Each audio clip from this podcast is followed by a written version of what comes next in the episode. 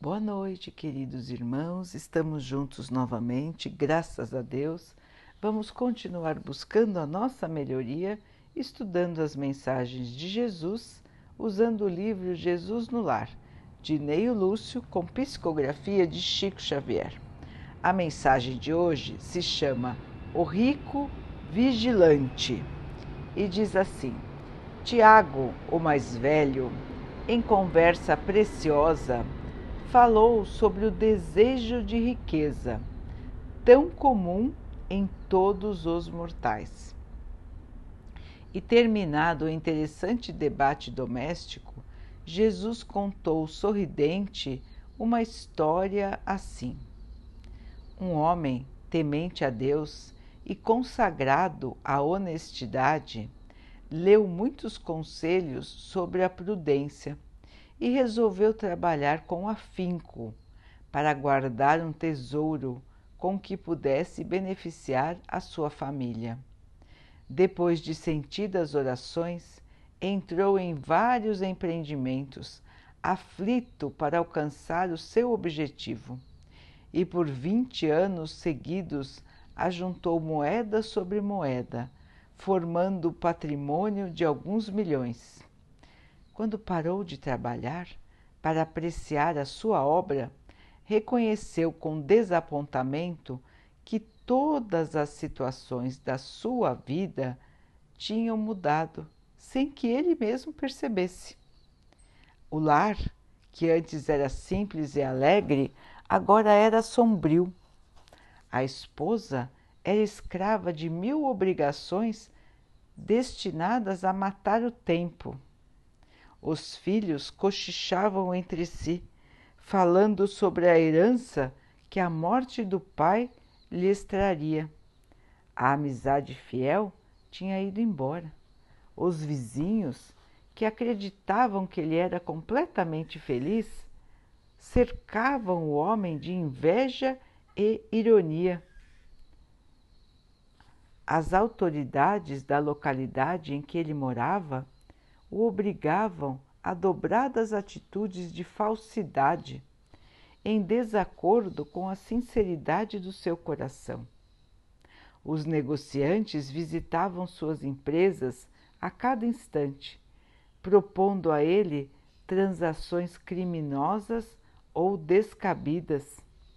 Os empregados bajulavam-no com declarado fingimento quando estavam na sua frente para depois amaldiçoarem o seu nome por trás de portas semiabertas.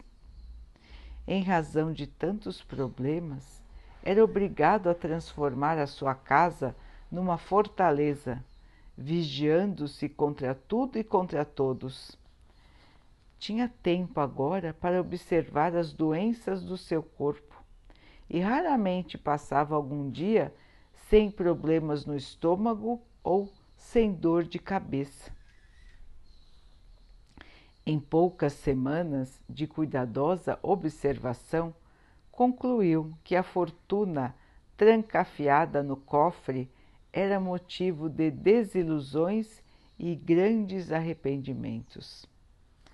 Em certa noite, porque não mais tolerasse as preocupações enormes do novo estado, orou em lágrimas, suplicando a inspiração de Deus. Depois do comovente pedido, eis que um anjo aparece em seu sonho e lhe diz comovido assim: Toda fortuna que corre como as águas cristalinas da fonte é uma bênção viva, mas toda riqueza em repouso inútil é poço venenoso de águas paradas. Por que você quer um rio quando o simples copo de água mata a sua sede? Como se animou a guardar celeiros tão recheados quando alguns grãos de trigo bastam para sua refeição? Que motivos te levaram a amontoar centenas de peles ao redor do lar quando alguns pedaços de lã te aquecem o corpo que caminha para o túmulo. volta e transforma sua arca de moedas em cofre milagroso de salvação. Amplia as alegrias do trabalho, cria escolas para a sementeira da luz espiritual e improvisa a alegria a muitos. Somente vale o dinheiro da terra pelo bem que ele possa fazer. Com enorme espanto, o caçador de ouro despertou transformado e do dia seguinte em diante passou a libertar suas enormes reservas para que todos os seus vizinhos tivessem junto com ele as bênçãos do serviço e do bom ânimo. Desde o primeiro sinal desta renovação, a esposa o olhou com enorme estranheza e revolta. Os filhos o odiaram e os seus próprios beneficiados julgaram que ele estava louco. Porém, fortalecido e feliz, o homem, o milionário vigilante, voltou a possuir em casa um santuário aberto e os espíritos da alegria oculta passaram a viver em seu coração. O mestre ficou em silêncio e Tiago, que comandava a palestra da noite, disse com entusiasmo: Senhor, que ensinamento valioso e sublime! Jesus sorriu e respondeu: Sim, mas apenas para aqueles que tiverem ouvidos de ouvir e olhos de ver. Então, queridos irmãos, Realmente, mais um ensinamento sublime, simples e tão valioso, simples e com tanto ensinamento, com tanta verdade, mostrando, nos lembrando da nossa ânsia, da nossa vontade, do nosso desejo de ter dinheiro, de ter poder, e de ter muito, assim como o homem da história. Vejam, irmãos, que se passaram mais de dois mil anos e nós aqui estamos exatamente na mesma situação em que os irmãos estavam naquele tempo. A maioria, a grande maioria, se podemos dizer até a maioria absoluta, deseja ter riqueza. Se os irmãos perguntarem a qualquer pessoa que encontrarem, todos vão dizer que sim. Todos. Todos querem ter a riqueza. Todos querem ser ricos. Mas pouquíssimos sabem o que é ser ricos. O que é viver com muitas posses com muito dinheiro. A maioria desconhece as aflições de quem está rodeado por dinheiro. A maioria enxerga somente aquilo que quer ver. Então enxerga somente as alegrias de quem está rodeado pelos seus bens alegrias aparentes. Porque ninguém consegue saber o que vai dentro do espírito da outra pessoa. Ninguém consegue saber como está se sentindo aquela pessoa que nós julgamos estar muito feliz, aquela pessoa que nós julgamos que não precisa de mais nada porque já é rica. Nós não sabemos como ela se sente. Nós não sabemos o que é estar isolado de amigos verdadeiros, duvidar de todos, ser escravo da própria riqueza não ter a compreensão da família, não ter a união da família que foi deixada de lado para perseguir a riqueza. Nós não sabemos como é esse medo que vive com essa pessoa dia e noite, que a faz se trancar atrás de grades, atrás de seguranças, atrás de alarmes. Nós desconhecemos as angústias de quem possui alguma coisa que todos desejam. Os irmãos já pensaram nisso? Imaginem-se num lugar onde as pessoas não comem há dias. E você entra neste lugar com o seu prato de comida recheado, cheio. Como você se sentiria? Os irmãos podem imaginar? Imaginem, irmãos, entrarem num lugar com um prato cheio de comida, o seu prato, cheio de comida, num lugar onde todos não comem há dias. O que vai acontecer? Como os irmãos vão se sentir tentando salvar a sua comida? Sentindo a inveja, o ódio, a raiva, de todos. Não sabendo se quem se aproximou veio conversar ou veio somente te agradar para conseguir a comida.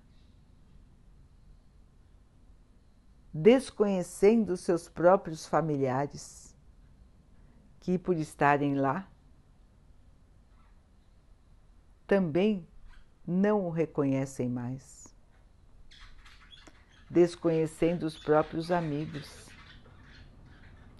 Então, queridos irmãos, são muitas as ilusões da Terra e a riqueza é uma delas, assim como a beleza do corpo, como o poder, como os cargos que, que as pessoas ocupam tudo ilusão, tudo passageiro, tudo material, portanto, não verdadeiro, não duradouro. Nós só iremos levar daqui, como disse a história, o que levamos no espírito caminhamos por este espaço de tempo em que estamos na Terra, guardando os nossos tesouros, para quê? Já que todos nós não ficaremos aqui. Todos nós estamos aqui de passagem. Por que então desejar tanto o poder, a posse, se, quando temos o necessário, podemos viver em paz. Por que desejar o excesso? Por que desejar ter, ter, ter e ter e se angustiar nesta busca frenética? Quando, se nós tivermos o teto, o alimento, o agasalho, podemos viver em paz, podemos viver com as nossas necessidades. Será mesmo, irmãos, que precisamos viver a vida angustiados, tentando ter mais do que precisamos ter para nossa sobrevivência? Será mesmo que aqueles que tudo têm, segundo os nossos olhos, são os mais felizes? Ou eles são os escravos da sua própria fortuna? eles são os isolados pelos seus próprios bens. Eles são os infelizes que são invejados e às vezes até odiados por todos, inclusive na sua própria família. Pensemos nisso, irmãos. Pensemos naquilo que desejamos. Vamos nos imaginar na situação destas pessoas. Não só nos iludindo pelo que nós enxergamos de vez em quando, mas analisando verdadeiramente as pessoas que dominam a riqueza. Os irmãos podem dizer, mas eu não conheço ninguém assim para poder observar. Sim, irmãos, pode ser que não conheçam, mas vejam então as notícias. Quantos e quantos que os irmãos acham que têm tudo, às vezes deixam a vida em situações tão dolorosas às vezes terminam com a própria vida. Se consomem em bebida, em drogas, como se fossem infelizes. Quantos e quantos os irmãos já viram, já souberam de notícias de pessoas que assim terminaram? Tinham tudo como se diz, tinham tudo para serem felizes e estavam se sentindo miseráveis. Tão miseráveis que se escondiam através de drogas, de bebida, para aplacar a dor que vinha no seu coração. E que o dinheiro, que o poder não conseguia aplacar. Então vejam, queridos irmãos, que a riqueza é dada por Deus para alguns irmãos, para que eles a multipliquem em oportunidades para todos. Não que eles a deixem parada, estagnada, para nada produzir. Deus colocou a, a riqueza na mão, nas mãos de alguns para que eles pudessem transformar o mundo, dando oportunidades de trabalho, de educação, de criação para todos. Com o seu trabalho, na sua riqueza, poderem estender a bênção do trabalho para muitos e muitos. Então, Deus não condena a riqueza, irmãos. Ela precisa existir para que o progresso ocorra. Então, precisamos dos bens, dos capitais, para gerar oportunidades de trabalho para todos, para que todos possam ter o seu sustento honesto que veio do seu próprio suor, da sua dedicação, do seu trabalho. Outra, a lei do trabalho é uma outra lei de Deus. Nós precisamos do trabalho. Nós precisamos estar sempre em movimento, sempre criando, sempre fazendo algo de produtivo os irmãos vão dizer: Mãe, mas eu já trabalhei a vida toda, agora eu só quero descansar. Pois bem, irmãos, nós fomos criados para o trabalho. Nós não fomos criados para o descanso. Mesmo quando nós formos para o plano espiritual, nós vamos trabalhar. E muito. Ninguém vai para o plano espiritual para descansar ficar a vida toda descansando. Isso não existe, irmãos. Jesus trabalha, Deus trabalha, todos os irmãos de luz trabalham 24 horas por dia, porque eles não precisam mais do descanso. O seu espírito se autoalimenta na energia do amor, na energia do nosso Pai. Então, os espíritos evoluídos nem descansar precisam. Nós, logicamente, que ainda temos um corpo para carregar, um corpo para cuidar, nós precisamos do nosso descanso, nós precisamos recarregar as energias do corpo e da mente. Mas, passado o nosso momento de descanso, irmãos, nós precisamos ser produtivos. Sempre estarmos buscando aprender alguma coisa, sempre buscar fazer alguma coisa. Mesmo que nós já tenhamos trabalhado a vida toda, nós precisamos ter utilidade em todos os momentos da nossa vida. Então podemos limpar a nossa casa, lavar uma louça, fazer uma costura, ajudar, ajudar os nossos irmãos.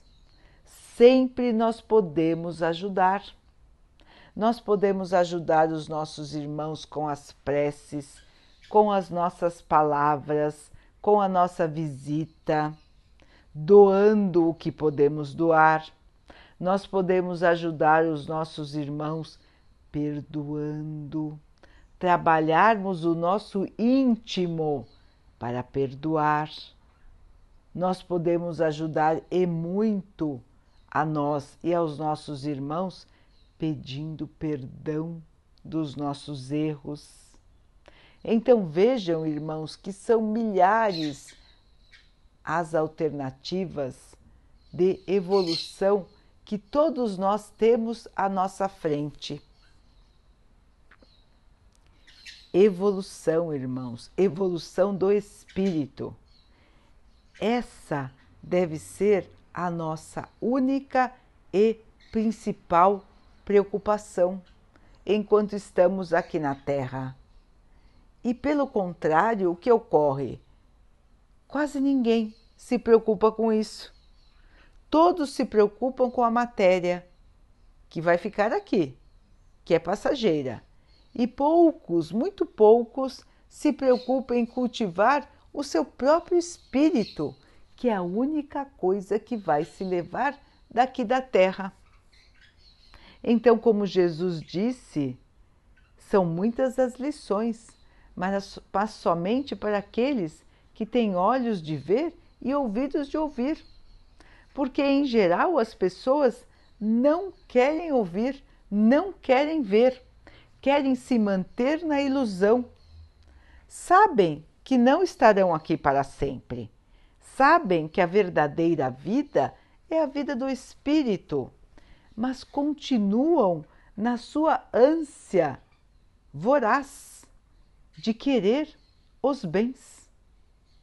Elas escutam as histórias de Jesus, conhecem o seu evangelho, mas colocam tudo isso de lado quando o assunto é poder, quando o assunto é dinheiro, como se elas nunca tivessem escutado as lições de Jesus.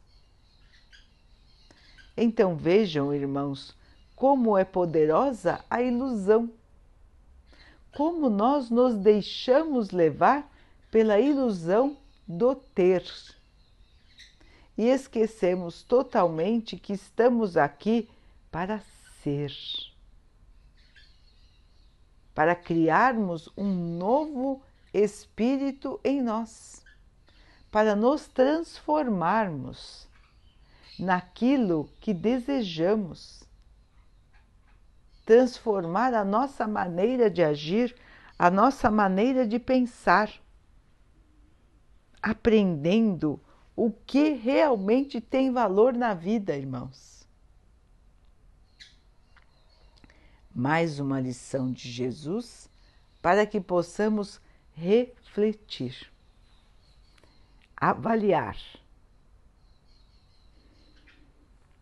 e ver qual é a nossa visão de mundo, quais são os nossos objetivos. Se conseguimos encontrar a paz e a felicidade ou se vamos viver aflitos. Então, queridos irmãos, é mais do que o momento de renovar pensamentos e atitudes.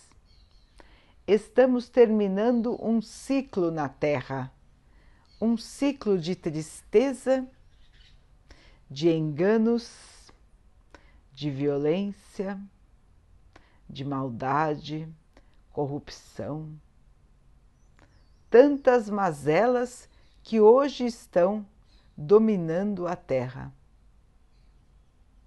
Estamos em transformação para que essas mazelas não mais estejam dominando a Terra.